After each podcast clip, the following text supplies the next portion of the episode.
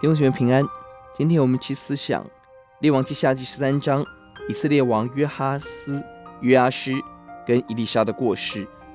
这一章提到了两个以色列王约哈斯跟约阿施，重点都放在他们对神的态度，他们都重复耶罗波安的罪恶，为了政治安定而容让信仰妥协，他们是一群不忠于神的君王。而第四节，约哈斯经历短暂上帝的拯救，但回到罪恶当中，而首都继续拜亚舍拉，所以神容许他们遭遇到更大的灾祸。第七节，亚兰王横扫千军，践踏以色列人。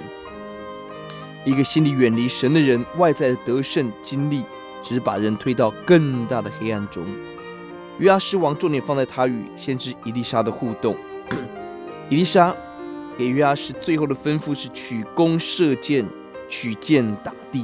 关乎外交军事的预言，而约阿施被先知责备，为什么？关键在于过去先神人伊丽莎准确的预言，并十四、十八节已经清楚预言到要攻打亚兰人得胜，却在十八节以箭打地，只打了三次。十九节神人向他发怒说，应当击打五六次就能攻打亚兰人，直到灭尽。现在只能打败亚兰人三次。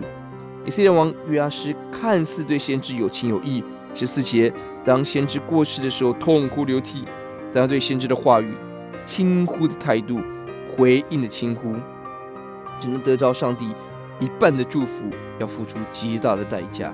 我们如何看待神的话语？如何看待神的仆人？求主使我们悔改。这种态度无法得着上帝的同在。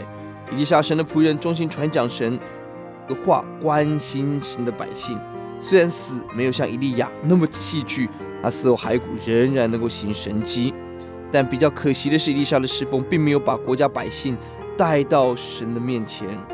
一方面可以说是整个北国信仰败坏，先知只手难回天；二方面，先知的服饰比较多是在个人的医治神迹，或是国家的政治顾问、军事参谋，而传讲真理。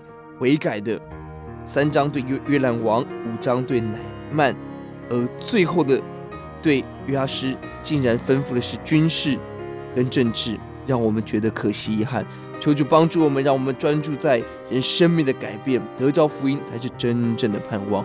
我们一起祷告，主呼求你帮助我们，在这混乱的时代做主忠心的工人，让我们不要一半的悔改，一半的遵行，让我们彻底跟随神到底。听我们的祷告。奉耶稣的名，阿门。